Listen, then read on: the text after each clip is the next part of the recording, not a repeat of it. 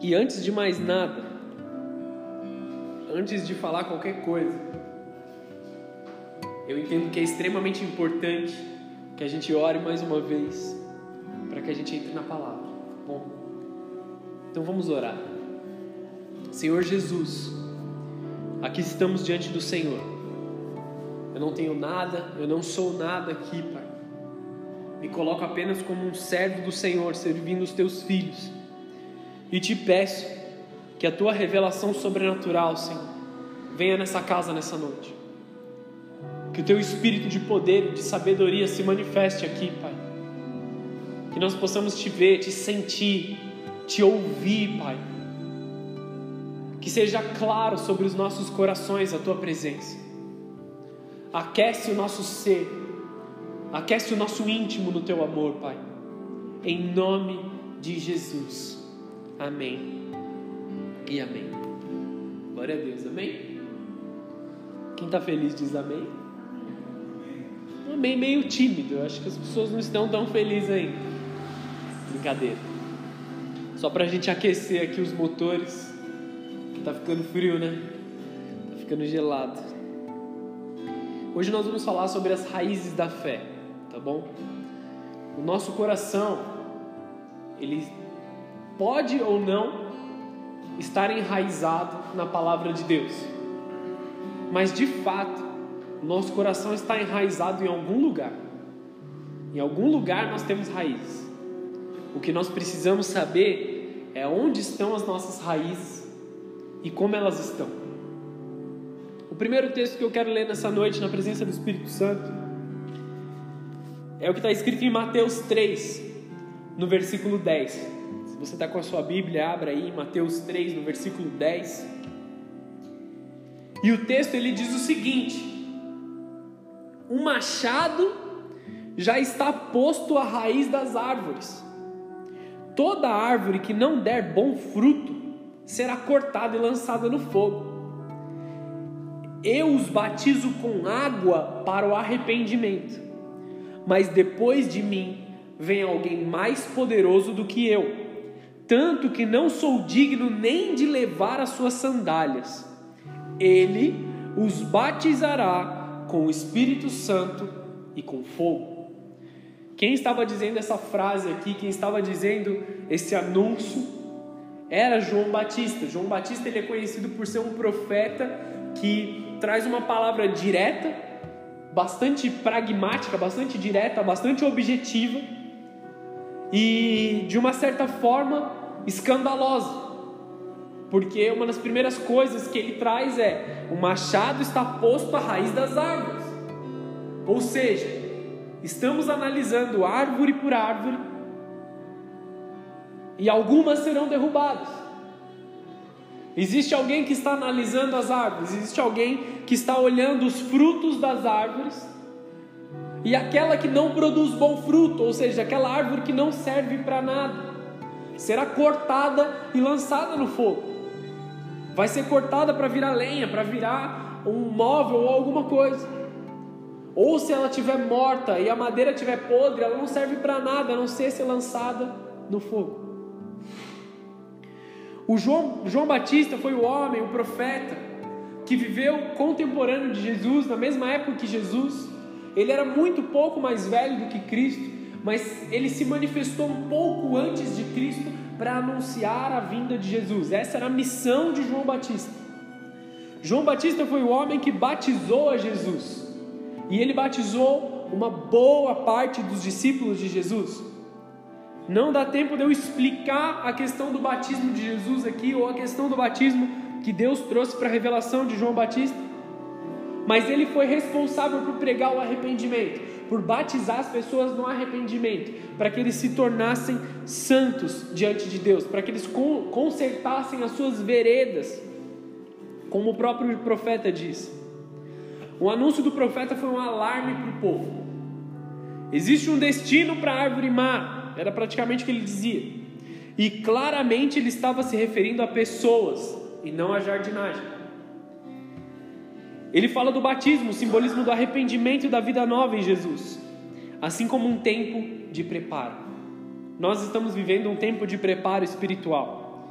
uma possível poda para aqueles que têm dado bons frutos, porque muitos acham que a poda em si ela é ruim, ou alguns nãos da vida, alguns nãos da nossa paternidade, dos nossos pais físicos ou mentores ou é, pais espirituais, nós achamos que são para o nosso mal, porque ninguém gosta de ouvir não. Mas muitas das podas que vêm sobre a nossa vida são para guiar os nossos frutos. Se você tem uma árvore frutífera alguma, algum algo no seu jardim que dê bons frutos, você de tempos em tempos sabe que tem que podar, tem que tirar alguns galhos secos, tem que tirar algumas folhas secas para dar lugar para novos frutos bons. Então existe um tempo específico de poda para aqueles que dão bons frutos. E existe um tempo específico de tirar as árvores que não deram fruto e substituí-las por árvores novas, que podem ou não dar fruto. Assim como um tempo de preparo, uma possível poda para aqueles que têm dado bons frutos, devem manter as pessoas na linha. E também existe um destino triste de árvores que não deram frutos, não têm um bom sistema de raízes, e elas serão cortadas para servir de lei. Se você entende um pouco de jardinagem, de cuidar de árvores, de cuidar das coisas, você sabe que o inverno é a época da poda. Em que época do ano estamos? Estamos no inverno. Estamos agora numa das estações que talvez seja mais difícil de permanecer. Embora no nosso país as estações não sejam claras, em questão a muito calor, muito frio, como em outros países, que no, no verão é muito calor e você não consegue é, quase respirar, e no inverno neva. A gente não tem isso tão claro no Brasil, mas nós conseguimos perceber as mudanças de estação a estação mais fria do ano. Contamos com frentes frias, chuvas é, e dias curtos. A luz do dia é curta. E essa estação é muito difícil de fazer dieta. Abrindo meu coração para vocês aqui. Porque é tempo de tomar chocolate quente, é tempo de comer docinho de festa junina, é tempo de comer é, bolinho caipira, entendeu? É tempo de muito caldinho para quem gosta e a gente dá aquela engordadinha, né? É tempo de permanecer firme nos seus propósitos, mas esse é um tempo difícil de permanecer na dieta. O inverno ele pode ser muito mais, é, por ser mais frio, ele serve como um tempo de recolhimento. Um tempo que a gente não está muito disponível a sair para a rua, sabe? Que a gente não quer muito estar tá com as pessoas na rua, em festas e tal. A gente quer mais ficar em casa com a nossa família. É natural porque está frio e a gente quer se aquecer junto com aqueles que a gente ama. Nós queremos ficar num período de introspecção. O inverno vem da palavra latim hiberno, ou seja, hibernar, que foi criada por observar os ciclos biológicos das plantas. As plantas no inverno, elas se recuperam e se reconstroem para se preparar para a próxima primavera e o próximo verão, que são períodos de desgaste, por ser muito calor e por produzirem mais frutos na primavera. Amém? Estão todos aqui?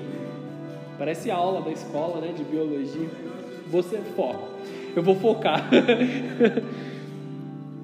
a natureza hiberna para se restaurar do cansaço do verão. Assim como nós também precisamos usar esse período de introspecção, esse período que nós estamos passando, não só pela questão do coronavírus, mas também de respeitar as estações da nossa vida, conhecer os tempos de fazer cada uma das coisas.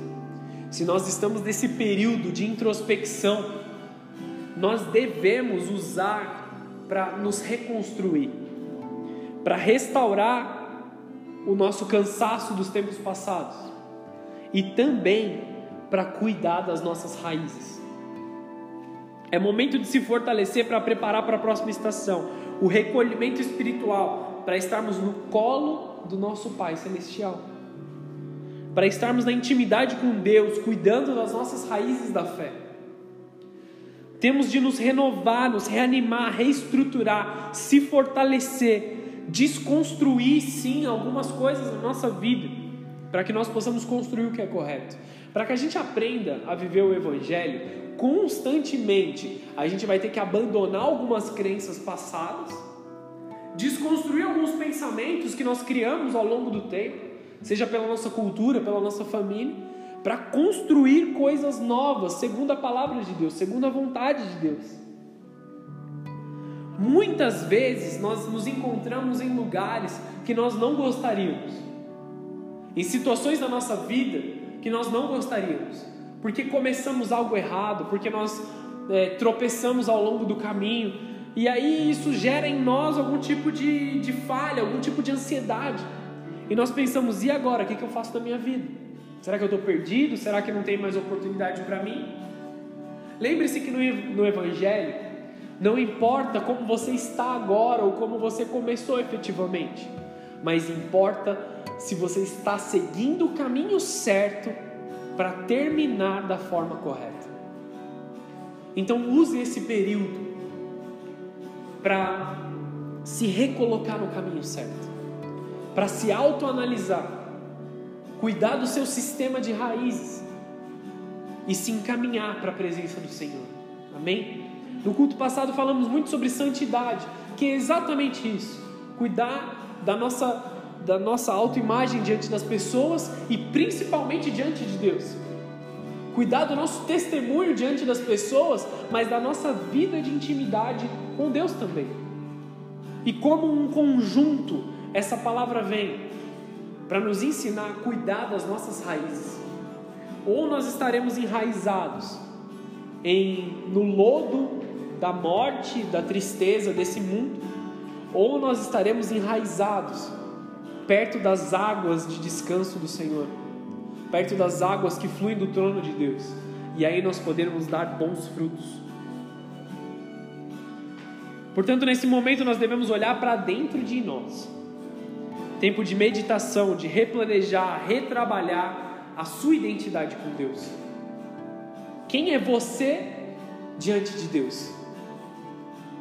Quem é você para Deus? E aí eu falo essa mensagem não para quem acabou de conhecer a Jesus somente, mas para aqueles que estão vivendo com o Senhor há muito tempo. Essa palavra é tão importante para vocês quanto para mim.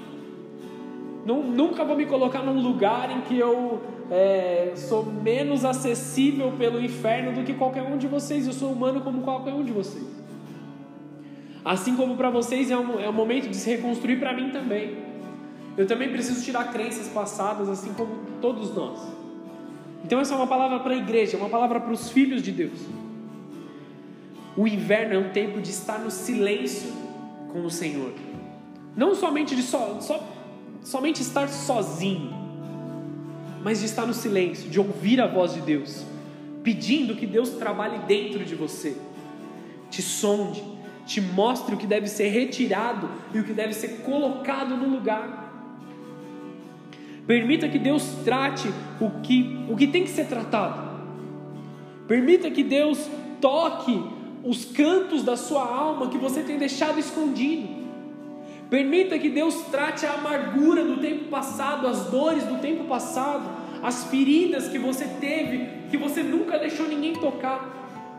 Permita que o Senhor toque aonde você não tem deixado ninguém acessar.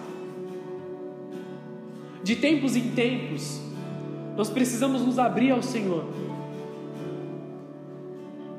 De forma profética, eu devo dizer para vocês: tem feridas aí dentro que ninguém sabe que está aí. E talvez nem você mesmo lembre, porque você colocou lá no fundo, escondeu lá no fundo, e nunca deixou ser tratado. E você sofre por isso diariamente.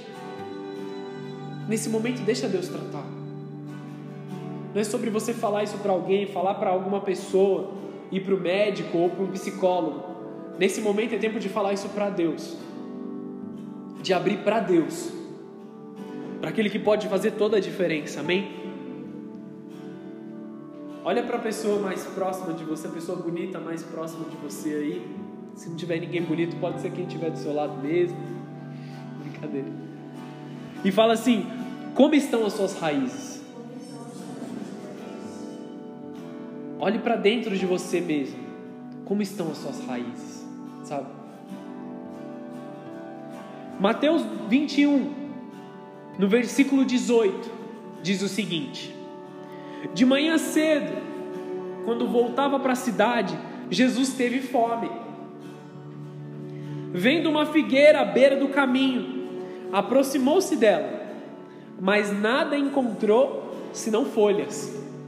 Então ele disse: Nunca mais dê frutos. Ele deu uma palavra de ordem. Imediatamente a árvore secou. E ao verem isso, os discípulos ficaram espantados e perguntaram: Como a figueira secou tão depressa? Jesus respondeu: Eu lhes asseguro que se vocês tiverem fé e não duvidarem, poderão fazer não somente o que foi feito a essa figueira, mas dizer a esse monte: levante-se e atire-se no mar. E assim será feito. E tudo o que pedirem em oração, se crerem, receberão. Essa palavra não se limita só para os discípulos que estavam ali com Jesus. Essa palavra é para mim e essa palavra é para vocês. Tudo o que pedirem em oração, se vocês crerem, receberão. Amém? Vou falar de novo, tá? Tudo o que pedirem em oração, se crerem, receberão. A figueira é uma árvore grande, com grandes folhas. E elas fazem sombras e dão doces frutas no tempo certo. Figos doces no tempo certo de dar figos. Em muitos momentos, ela, a figueira ela é utilizada para retratar uma realidade bíblica, principalmente se tratando de homens, de pessoas, ou do estado espiritual de Israel e dos cristãos. Como Natanael foi visto por Jesus meditando debaixo de uma figueira, era um costume judaico meditar na palavra de Deus debaixo da figueira, meditar na lei debaixo da figueira, porque era uma árvore grande, porque dava uma boa sombra. E nessa passagem, retrata um momento comum para um homem, mas profético para o povo cristão, porque Jesus ele teve fome. Se você conhece a palavra, você sabe que a fome de Jesus ela não era somente física. João 4,34 diz assim: Explicou-lhe Jesus: A minha comida consiste em fazer a vontade daquele que me enviou a consumar a sua obra. Então Jesus não tinha uma vontade simplesmente física naquele momento de comer, mas existia uma vontade espiritual em que Jesus não viu no povo naquela época. Ele teve fome física, sim, mas também espiritual. E olhando para a situação do povo naquele momento, ele não encontrou quem cumprisse a vontade do Pai. Aquela figueira não representava só uma árvore que não tinha frutos, mas o estado espiritual daquele povo. Quando ele chegou até a figueira, ele não viu frutos, ou seja, ele não viu pessoas que viviam a vontade do Pai. E aí eu também te pergunto nessa noite: do que você tem fome? Qual é o tipo de fome que você tem? Você tem fome de drogas, de álcool, de sexo, de dinheiro? Ou você tem fome de amor, de paz, da justiça de Deus, de ver a sua família estruturada, do perdão e do arrependimento que vem de Deus? Do que você tem fome? Do que você tem se alimentado? Jesus ordenou que a árvore secasse e ela secou. E antes que você mal interprete esse texto, não houve nenhum crime atribuído ali. Era uma árvore abandonada no terreno baldio. Mas profeticamente existe um significado muito maior por trás daquilo. Nós somos essa figueira. Uma figueira que em todas as manhãs Jesus vai buscar frutos para se alimentar frutos de justiça e frutos de paz. Todos os momentos pela manhã, Jesus olha para você e te questiona: aonde estão os seus frutos? Eu vejo as suas folhas, eu vejo as suas obras, eu vejo o que você tem feito, mas aonde estão os seus frutos? Se Jesus viesse até você agora, fisicamente, e te perguntasse: aonde estão os teus frutos? O que você teria para apresentar no altar do Senhor? No tempo certo de dar frutos, as árvores se enchem de folhas para proteger os frutos. E essas folhas mostram as obras dos homens. Elas são bem-vindas nos momentos que os frutos estão presentes para proteger os frutos. Mas Jesus não encontrou nada além de folhas.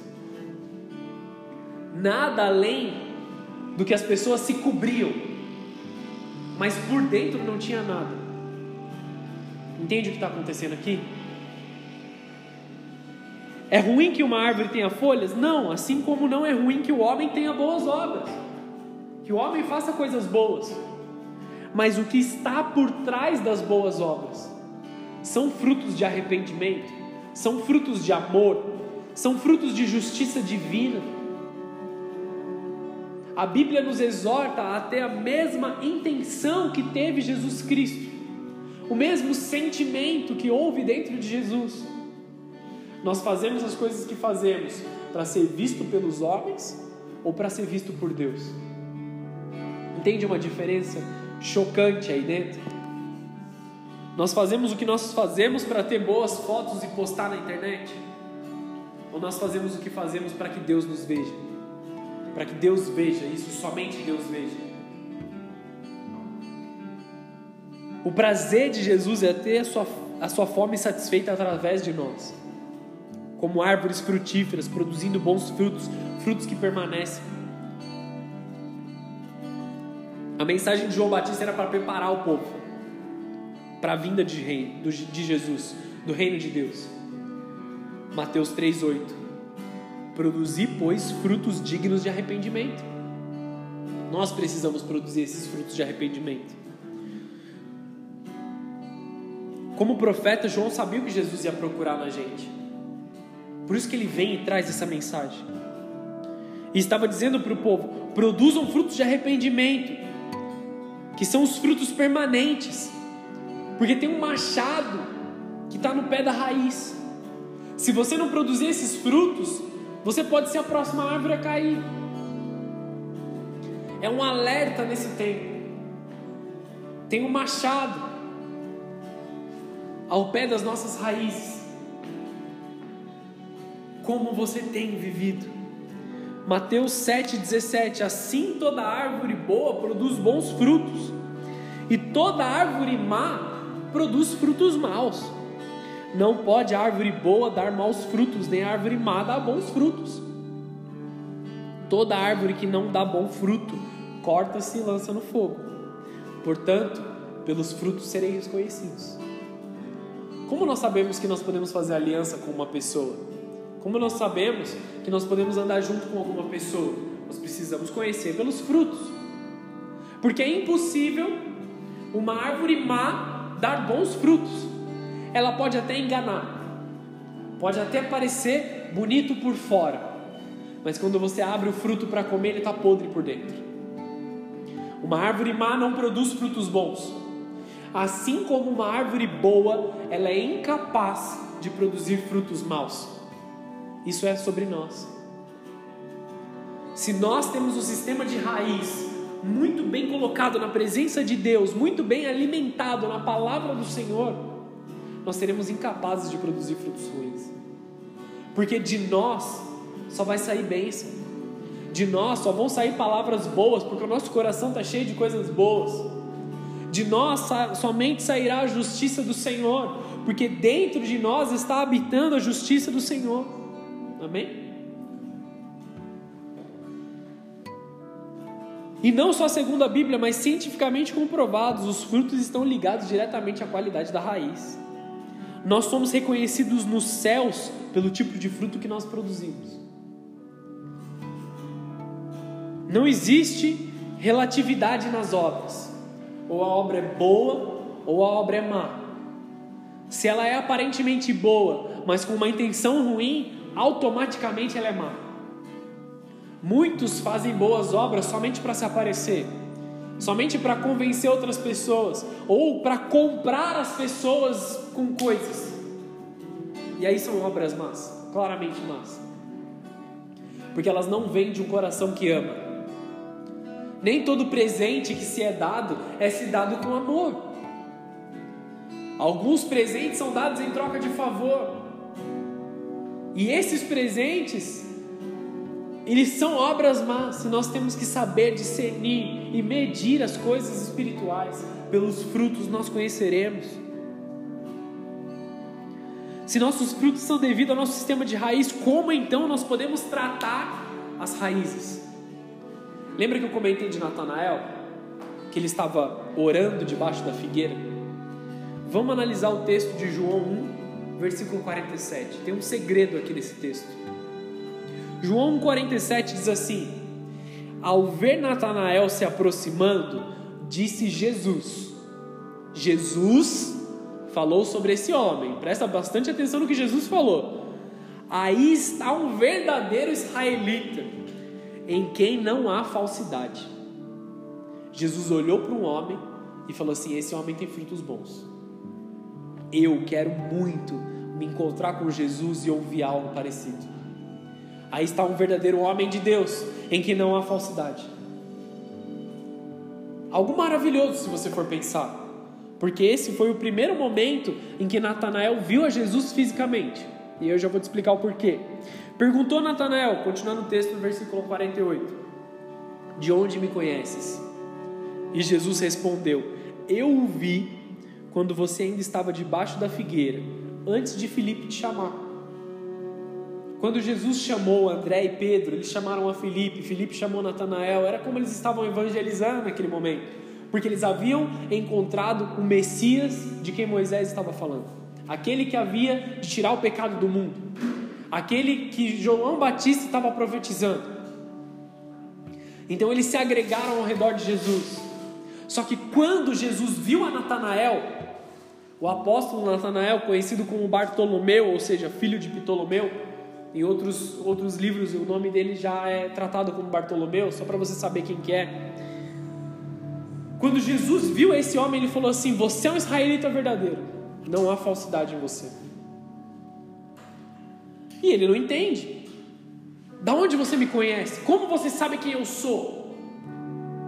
E Jesus fala: Porque você estava embaixo da figueira. O que, que, que ele estava fazendo embaixo da figueira? Os judeus tinham o costume de sentar embaixo da figueira para orar, para meditar na palavra de Deus. O que, que Natanael estava fazendo debaixo da figueira? conversando com Jesus. Ele estava falando a Deus. Ele estava meditando na palavra. Ele estava colocando a raiz dele no lugar certo. Você entende? E ele tratou a raiz dele através da oração, através da intimidade com Jesus. E aí Jesus se encontra com ele e traz essas palavras maravilhosas. Que se você é cristão, você vai concordar comigo que quando você encontrar Jesus nos céus, você quer muito ouvir isso, ou pelo menos algo parecido. Amém? Eu pelo menos quero. Se você prestar atenção no texto um pouquinho antes, Jesus não estava fisicamente com ele lá debaixo da figueira, ele não estava nem próximo. Jesus ele estava com André e com Pedro. Só depois eles se encontram fisicamente. Mas o espírito de Natanael já havia se comunicado com o Espírito Santo, com Deus com a glória de Deus, o poder criativo de Deus. Ele cumpriu o costume judaico que era orar. E nós precisamos trazer à realidade esse segredo de Natanael sobre as nossas vidas. Para cuidar dos sistemas de raízes que nós temos, só existe uma única forma: a oração. Assim como nós regamos as plantas, Assim como nós colocamos água nas árvores que nós cuidamos, no nosso jardim, nós precisamos regar a nossa alma, o nosso coração das nossas orações. Essa é a forma com que Deus espera que você passe esse inverno. Está me entendendo? Que você passe esse período de poda então, enquanto Natanael estava debaixo da figueira, ele estava falando com Jesus. Esse é o motivo dele ser elogiado, dele ter a sua conduta elogiada, porque Jesus viu frutos nele. Um homem verdadeiro em quem não há falsidade. Porque dentro dele ele tinha frutos de arrependimento, frutos de justiça. Não era sobre o que ele fazia. Não fala de esmola, não fala de cuidado com os outros. Fala do que está dentro do coração. Ele era um homem de oração. A única forma de tratar o nosso sistema de raízes é esse: é orar, é buscar. Essa é a nossa ligação com Deus, essa é a forma de atrairmos a natureza divina de Deus dentro de nós. A igreja de Jesus precisa, de uma forma definitiva, aprender a orar. Nós precisamos aprender a orar. É uma infeliz realidade, tá bom? Que poucas pessoas têm o hábito de orar. Ao longo da semana, quem diria ainda diariamente? Poucas pessoas têm o hábito de orar. Se entendemos que Jesus é a solução para tudo, nós precisamos comunicar nossas necessidades ao Senhor. Essa é a forma de conversar com Deus que Deus instituiu, que Deus decidiu que nós fizéssemos dessa forma. Entenda uma coisa: antes os israelitas eles tinham que ir até o templo, pedir que alguém se santificasse para ir até uma região do templo mais específica para orar em favor deles.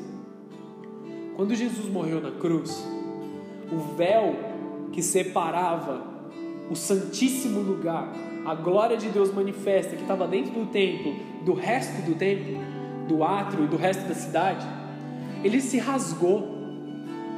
Então não existe um bloqueio entre o homem e Deus. Eu não preciso ir até alguém e pedir para que essa pessoa ore por mim, assim como vocês não precisam pedir para alguém orar por vocês, vocês podem chegar até Jesus diretamente. Não estou me indispondo no meu papel de pastor, tá bom? Se você precisa de algo, se você tem algum pedido de oração, compartilhe comigo e nós vamos orar juntos. Mas o que significa orar juntos? Não é que só eu vou orar por você, você também vai orar pela sua vida, pela sua casa, amém? Eu estou te conduzindo a chegar mais próximo de Jesus, porque nós temos o acesso, livre acesso. A Bíblia fala: chegai-vos com ousadia ao trono de Deus. Deus nos deu acesso a todos.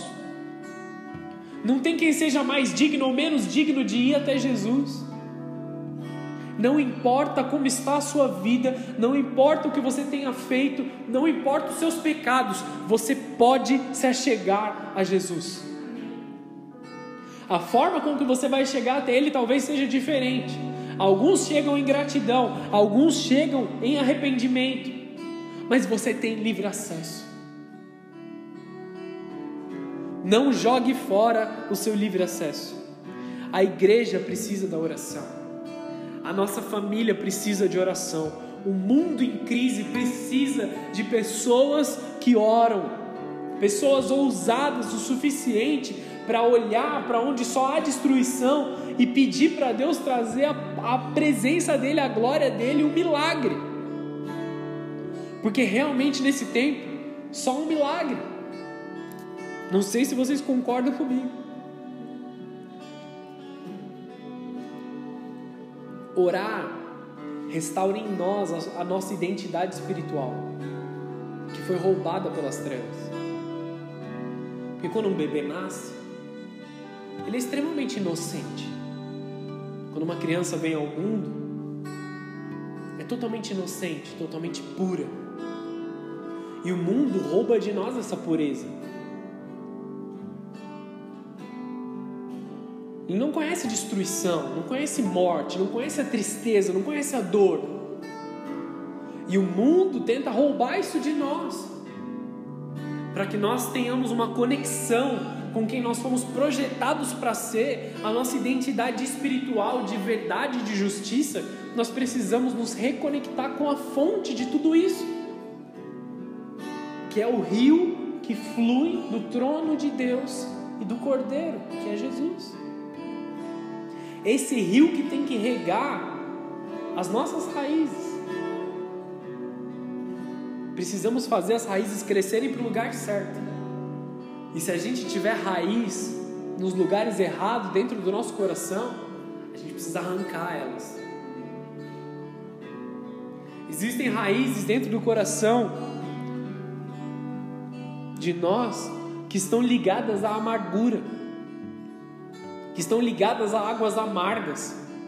E nessa noite Jesus quer remover as raízes que estão em você, que estão ligadas a águas amargas, águas de dor, águas de tristeza. Deus está tirando agora de dentro de você toda raiz que que está num rio amargo, num rio triste, num rio poluído, num rio insensato, e mantendo somente as raízes ligadas no trono de Deus.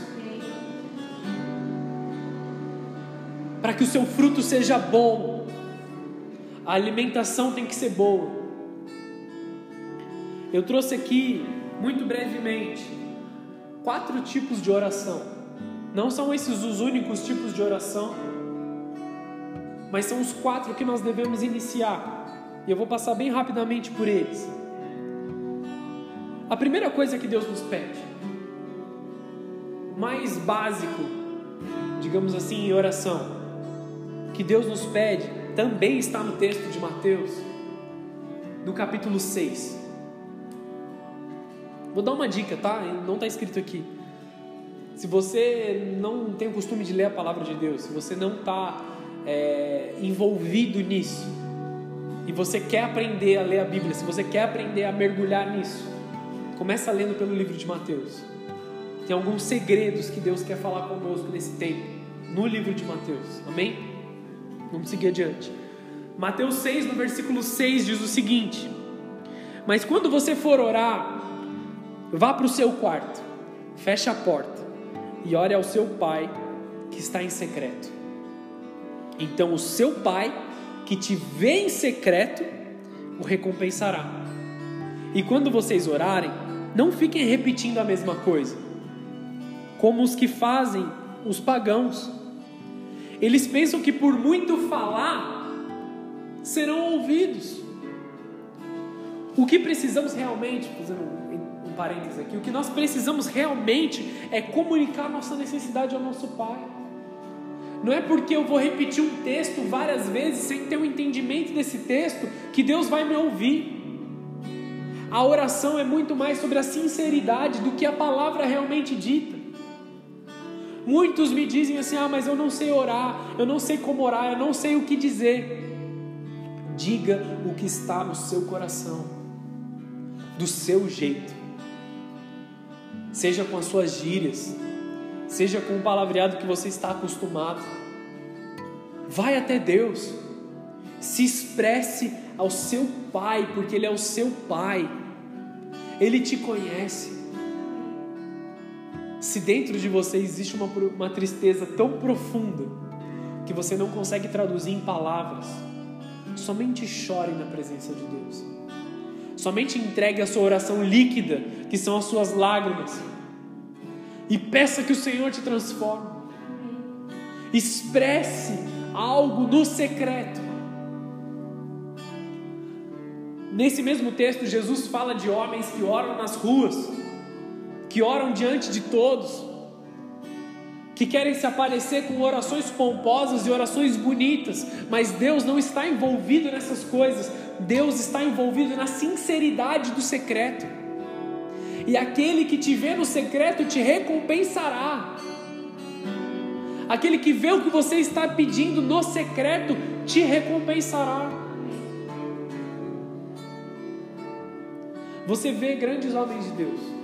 Tem muitas pessoas que eu admiro que manifestam a glória de Deus no altar, manifestam a glória de Deus orando pelas pessoas nas ruas. Pessoas realmente que têm uma vida admirável na presença de Deus. Só que elas não construíram aquilo de pé no altar pregando. Não fizeram curso para pregar bem. O que, o que faz a diferença na vida dessas pessoas, desses homens e mulheres de Deus, profetas, é a vida no secreto O Pai sabe de tudo. Jesus continua dizendo: Não sejam iguais a eles, porque o seu Pai sabe do que vocês precisam, antes mesmo que vocês o peçam. Aí você fala assim: Ah, se ele sabe, por que, que eu preciso orar?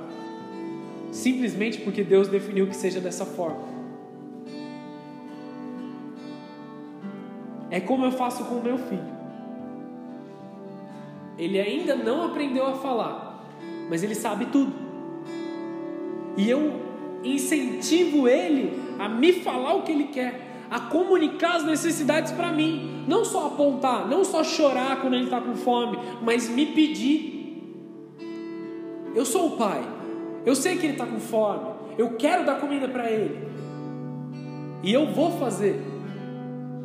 Só que eu incentivo ele a se comunicar comigo. Entende o que eu quero dizer? Vocês são pais há mais tempo, vocês sabem o que é isso. Se comunique com o seu pai. Ele sabe o que você quer, ele sabe o que você está passando. Mas Deus espera um relacionamento genuíno, um relacionamento verdadeiro. De um filho que sabe a autoridade de ser filho, de um filho que vive como filho de Deus. Não há nada de errado em pedir algo para Deus. Se alguém te disse isso é mentira e é Satanás tentando te tirar da presença de Deus. Não há nada de errado de pedir algo para Deus. Peça ao Senhor. E você pode ouvir três coisas: sim, não e espera. Deus sabe o que ele faz. Jesus continua dizendo em Mateus 6, 9. Ele ensina uma oração muito conhecida. O Pai Nosso. Ele ensina uma oração completa. Como que dizendo, se você não sabe por onde começar, começa orando desse jeito. Não para que a gente fique repetindo sem saber o que está escrito, mas com uma declaração profética sobre as nossas vidas. Porque o Pai Nosso não é algo que a gente precisa repetir 10, 20, 30 vezes no mesmo dia, para que a gente receba algo de Deus, mas para que seja dito uma única vez, com autoridade debaixo da presença de Deus. Então, quando você for orar o Pai Nosso da próxima vez, ora com autoridade. Mateus 6,9 diz o seguinte: Vocês orem assim, Pai Nosso que estás nos céus, santificado seja o teu nome, venha o teu reino, seja feita a tua vontade, assim na terra como ela é feita nos céus. Dá-nos hoje o pão nosso de cada dia. Perdoa as nossas dívidas, assim como nós perdoamos os nossos devedores. Não dá tempo de explicar isso, mas entende essa parte.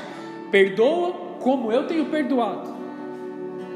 Não nos deixes cair em tentação, livra-nos do mal, porque teu é o reino, o poder e a glória para sempre. Amém. É assim que o Senhor nos ensina a orar. Se você não sabe por onde começar, começa por aqui.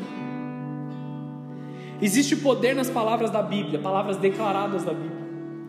Não devemos esperar repetir essas palavras como o texto diz, só ficar falando.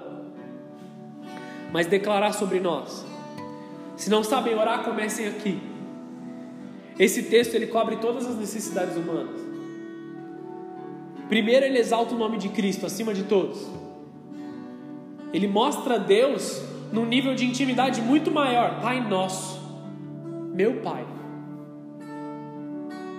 Quando você fala isso, você sabe que tem alguém que cuida de você.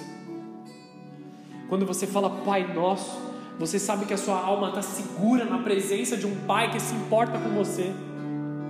Quando você ora, você trata o seu coração e você se comunica com Deus. Ele exalta o nome de Cristo, Cristo clama a manifestação dele sobre a nossa naturalidade, que venha o teu reino. Que aquilo que é sobrenatural se choque com o nosso natural, se choque com a nossa imperfeição, que aquele que é perfeito choque a imperfeição dentro de nós e arranque ela completamente. Para que nós possamos ser cheios, ser plenos, ser é, maravilhosos, nos se mover na presença de Deus. Ele trata as necessidades básicas diárias. Dá-nos hoje o pão nosso de cada dia. E aqui não é só o pão, o pão, a moradia, o que beber, o que se vestir. Deus sabe de tudo que a gente precisa. Ele trata dos nossos pecados e do nosso caráter, perdoa as nossas dívidas e me ensina a perdoar os que eu também estou devendo. É uma via de duas mãos. Ele nos prepara para as tentações e para o agir das trevas, porque as trevas vão nos tentar. Nós seremos tentados em algum momento. E antes que o mal venha, antes que as coisas das trevas venham, não nos deixe cair em tentação. Nos faz andar na linha, nos faz caminhar no caminho certo, nos faz permanecer na tua presença. Declare essa oração com autoridade não com medo ou com vergonha. Amém? Eu acabei de perceber que eu não vou ter tempo de entrar em todos os quatro tipos de oração. Até porque eu quero que nós tenhamos um período de oração aqui. Então eu vou quebrar essa mensagem em duas, amém? Nós vamos continuar essa mensagem na semana que vem. E eu vou acrescentar mais algumas coisas aqui que eu gostaria de ter acrescentado e evitei por causa da falta, falta de tempo.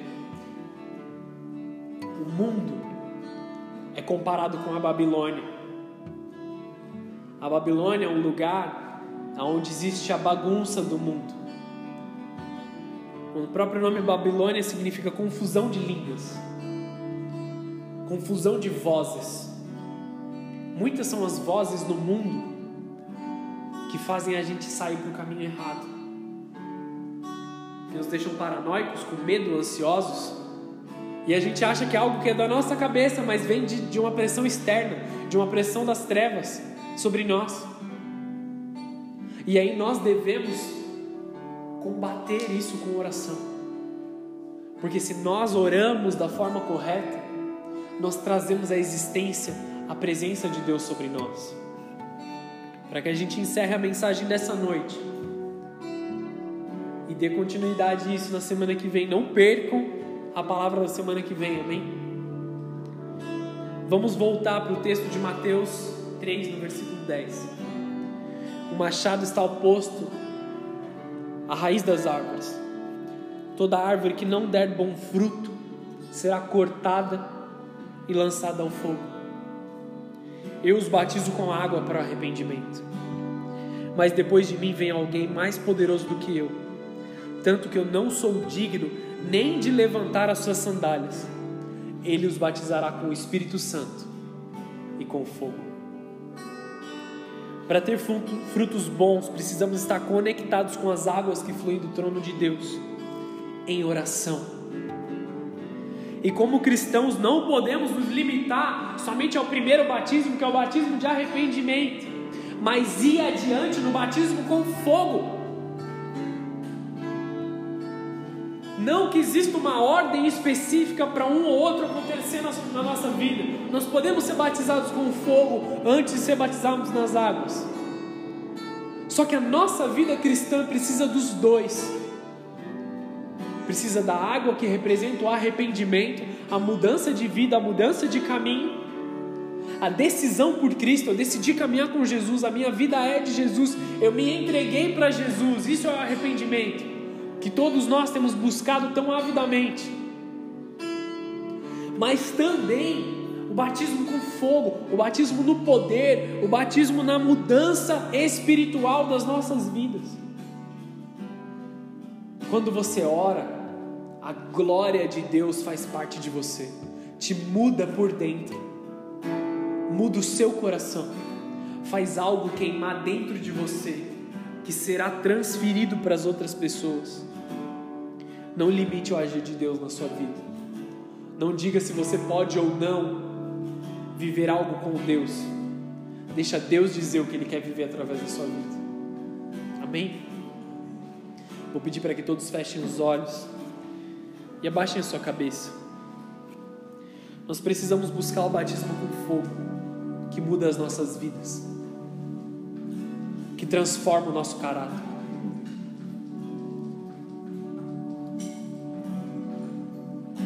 Senhor Jesus, eu quero orar por cada vida que está aqui nessa noite. Que o Senhor venha com o fogo sobrenatural queimando no coração de cada um, Pai. Com uma autoridade de um profeta na tua presença, Senhor. Vem curar o nosso sistema de raízes, Pai. Vem fazer com que as nossas raízes estejam no lugar certo. Vem fazer, Deus, com que o nosso coração esteja recebendo os nutrientes necessários para dar bons frutos e frutos que permanecem. Que o teu reino venha, que a tua glória venha, em nome de Jesus.